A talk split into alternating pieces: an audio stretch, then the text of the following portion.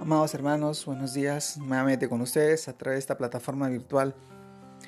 En este momento, en esta oportunidad, permítanme saludarles en nombre de nuestro amado Señor Jesucristo. Y quisiera poder compartirles en esta vez eh, esta porción de la palabra, que esta vez la encontramos en el libro de Mateo, capítulo 6, versículo 1, que dice, Guardaos de hacer vuestra justicia delante de los hombres, para ser vistos de ellos. De otra manera, no tendréis recompensa de vuestro Padre que está en los cielos. Vive para agradar a Dios y no al hombre.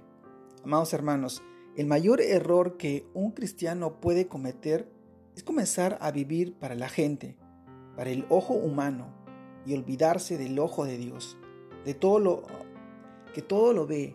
Cuando comenzamos a vivir para el ojo humano, seguramente tendremos nuestra recompensa humana, que será la falsa admiración que la gente te tendrá por ser íntegro delante de, sus ojos. Jesús mismo quiso enseñarnos esta verdad cuando dijo en Mateo 6 del 1 al 5, Guardaos de hacer de vuestra justicia delante de los hombres, para ser vistos de ellos. De otra manera no tendréis recompensa de vuestro Padre que está en los cielos. Cuando pues des limosna, no hagas tocar trompeta delante de ti, como hacen los hipócritas en las sinagogas y en las calles, para ser alabados por los hombres. De cierto os digo que ya tienen su recompensa.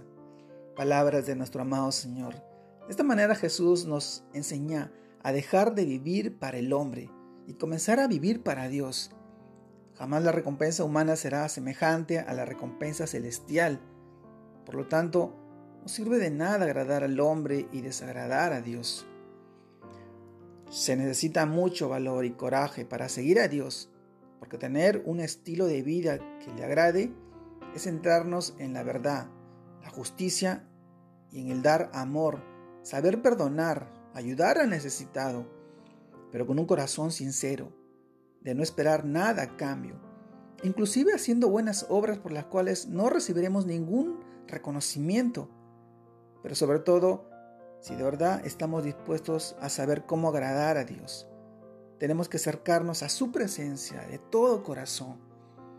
Llevar el título de cristianos o ser seguidor de Cristo es una gran responsabilidad. Si decimos que somos hijos de Dios, debemos entonces vivir de tal manera que su nombre sea puesto en alto y admiración y admirado por todos a través de nosotros sus hijos, sus hijos amados, en este tiempo. Amado hermano, yo te animo a que vivas para agradar a Dios y no al hombre.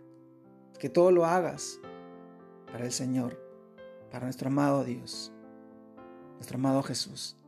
Él ve y observa todas tus acciones, todos tus actos, conoce tu corazón, quiere saber y sabe lo que es bueno para ti.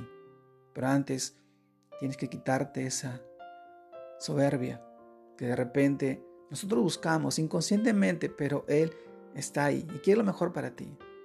Ser humilde de corazón, trabajar para Él, para honrarlo, servirlo. Esa es una cualidad y un atributo de un hijo de Dios.